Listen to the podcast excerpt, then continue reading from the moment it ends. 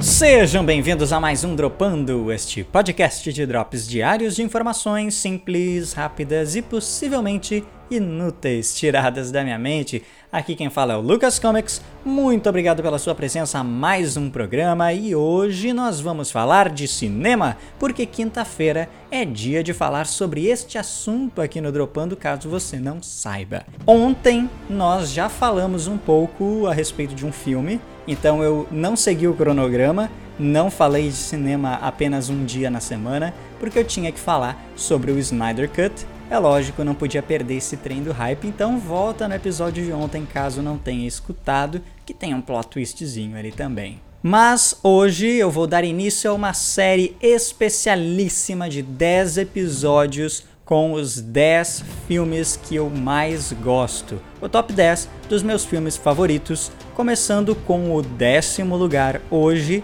e eu não vou contar para vocês os próximos. Vocês vão ficar sabendo cada item desta lista a cada semana quando eu soltar o episódio sobre cada um destes filmes. Na minha lista de 10 filmes favoritos tem todo tipo de filme, todo gênero, mas o filme de hoje não poderia ser diferente, um filme de super-herói para combater o filme que eu comentei no dia de ontem. E o meu décimo filme favorito é o Vingadores Guerra Infinita. Vocês que acompanham o Dropando sabem como eu sou o nerd cansado e que eu já tô cansado de filmes de super-heróis.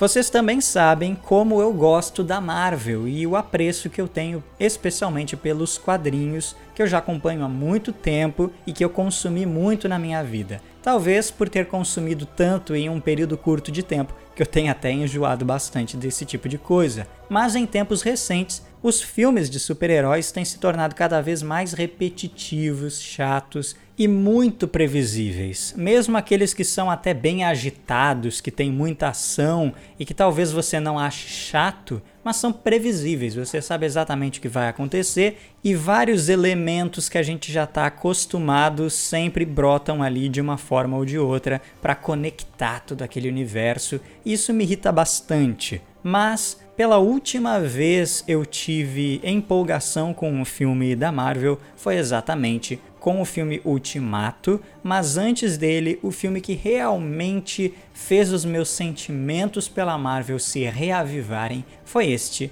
Vingadores Guerra Infinita. Ultimato para mim é um bom filme, é uma boa conclusão, mas o filme que veio antes dele é muito mais surpreendente, diferente e completamente fora da curva de qualquer filme de super-herói que tenha sido feito nos últimos anos. Alguns vão dizer que o Deadpool é esse filme que é completamente fora da curva, mas o simples fato dele ser esse filme bobão que fala um monte de asneira e ai ai ai, pinto, cocô e essas coisas idiotas de crianças de 13 anos não fazem dele nada incrível e inovador, não. No caso de Vingadores Guerra Infinita, esse filme é um milagre. É um milagre que ele tenha acontecido da forma como foi. Porque vocês bem sabem que a Disney normalmente trabalha com filmes mais infantis, filmes para família.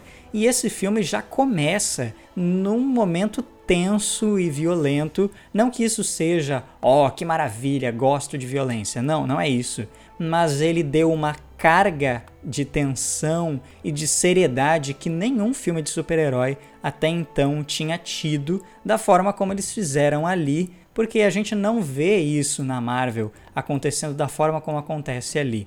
Outros filmes dos Vingadores, a gente tentava entender um sentimento de seriedade, de que as pessoas estavam correndo risco de vida, mas aqui realmente essa sensação é passada com toda a intensidade que eles quiseram passar com essa cena tão tensa em que ele quebra o pescoço do Loki, que eles invadem aquela nave com várias famílias de Asgard e tudo aquilo ali é muito sério, te passa realmente a seriedade do que vai acontecer dali para frente mesmo que o filme às vezes se perca em algumas piadinhas, toda a atenção não é perdida, ela continua ali o tempo todo. Os momentos ápice do filme também são incríveis, porque você vê uma construção do personagem nos momentos antes da cena em que ele chega avassalando tudo, como aquela cena incrível em que o Thor chega na batalha de Wakanda e se torna o principal soldado daquele conflito. E ele realmente chega num momento que é muito empolgante do filme, todo mundo vai à loucura. E o filme tem vários momentos assim, ele consegue prender a nossa atenção nos momentos mais arrastados de diálogo, mas os momentos de batalha e pancadaria também são incríveis e te deixam completamente preso àquela história ali.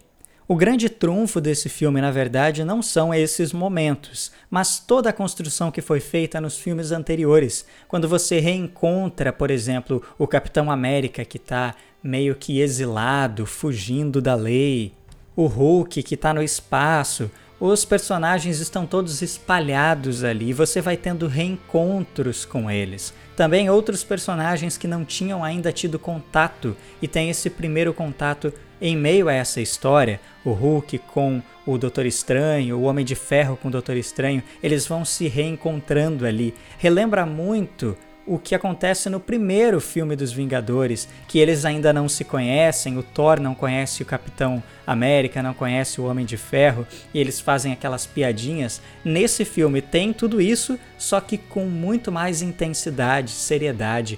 A carga emocional do filme é muito grande porque tem 10 anos de história escrita com os filmes anteriores. E o mais impressionante disso tudo é que eles conseguiram fazer uma coisa impossível antes que foi dar tempo de tela para todos esses personagens sem deixar maçante em nenhum momento, sem deixar momentos muito arrastados, sem ter que ficar explicando a origem de personagens, porque eles já tinham feito tudo isso nos filmes anteriores. Mas além disso, é um filme com muitos e muitos personagens, todos eles têm a atenção devida ao longo da história e em nenhum momento você se perde nisso. O roteiro não fica vagueando, ele usa o tempo necessário para cada um deles e a história consegue fluir da maneira perfeita, dando tempo para todas as coisas acontecerem da maneira como tem que acontecer. E elas acontecem de uma forma a te prender e tirar a sua atenção do que vai acontecer logo após.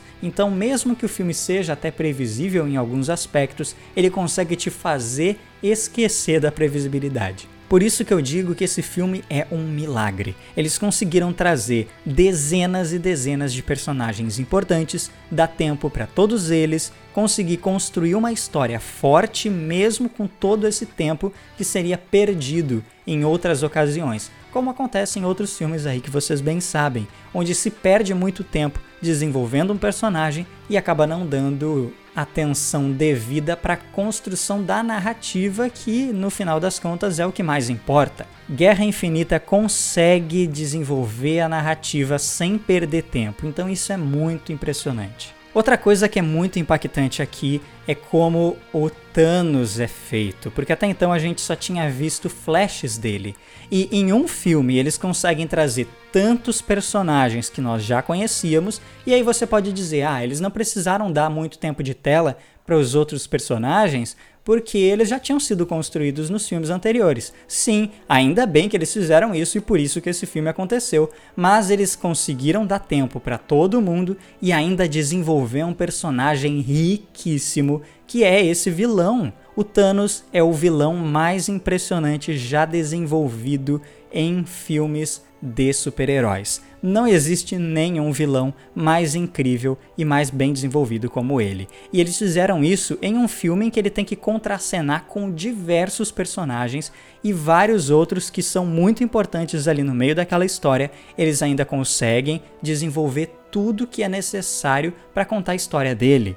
E todo o projeto de vilania desse personagem é muito crível, é muito aceitável, em alguns momentos até convincente. E isso tudo porque o roteiro é muito bem escrito e o ator consegue dar toda a carga emocional necessária naquele personagem. Não podemos também deixar de falar da parte visual, porque nada disso seria possível. E esse alienígena gigante roxo existe na sua frente é muito impressionante. Ele é totalmente real, o close que eles fazem no rosto dele, onde você consegue ver os poros na pele, os pelos, as penugens que não são parte da barba, mas que a gente tem na nossa pele, ele também tem. E é tudo muito bem feito. É inacreditável o quão realista é aquele alienígena gigantesco, roxo, de 3 metros de altura, que você consegue acreditar que ele existe. Ele é físico, ele tá ali de verdade e ninguém duvida disso o tempo todo no filme.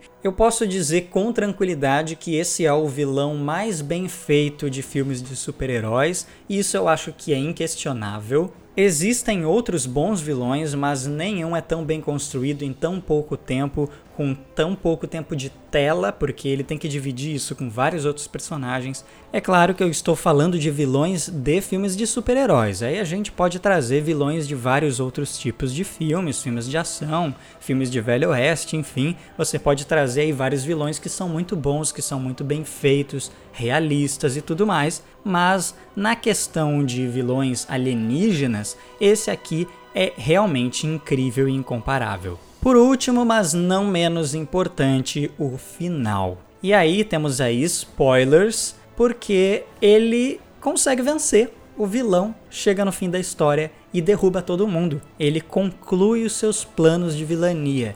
E isso nunca antes tinha sido visto em um filme de super-herói. E eles fizeram de uma forma tão tensa, séria, pesada, que realmente traz toda a carga de tristeza. O cinema ficou completamente parado. As pessoas ficaram em silêncio absoluto enquanto eu assisti esse filme, e isso eu nunca tinha visto antes na minha vida e eu acho que eu nunca mais vou ver. As pessoas ficaram em total silêncio enquanto aquilo acontecia, enquanto os personagens que a gente tanto gostava iam desaparecendo. Aquilo ali é inigualável. E eu acho que por mais que esse seja um filme de super-heróis, que tenha vários clichês e várias coisas bobas, ele conseguiu fazer uma coisa que nem outros filmes que não são de super-heróis fazem tão bem, que é trazer essa emoção de perda e uma sensação de vazio que é muito bem feita e eles fizeram isso em um filme infantil, um filme para família. Então é inacreditável o que esses caras fizeram nesse filme. Por conta de todas essas coisas que eu falei até aqui, me repetindo muito, e eu peço desculpa por isso, eu falei com bastante emoção porque eu gosto bastante desse filme, mas ele é o décimo da minha lista de 10 filmes favoritos. Então, ainda temos nove semanas pela frente para falar sobre filmes que eu acho incríveis e que são muito importantes para mim em tom pessoal. Você concordando ou discordando, vai gostar desses programas porque eu comento um pouco a respeito das minhas emoções e dos motivos técnicos que eu encontro para justificar o porquê que eu gosto tanto deles. Acompanhem aí essa série então nas próximas semanas em que eu vou comentar os próximos filmes desta lista de 10 filmes favoritos. Muito obrigado pela presença de todos até aqui e até amanhã.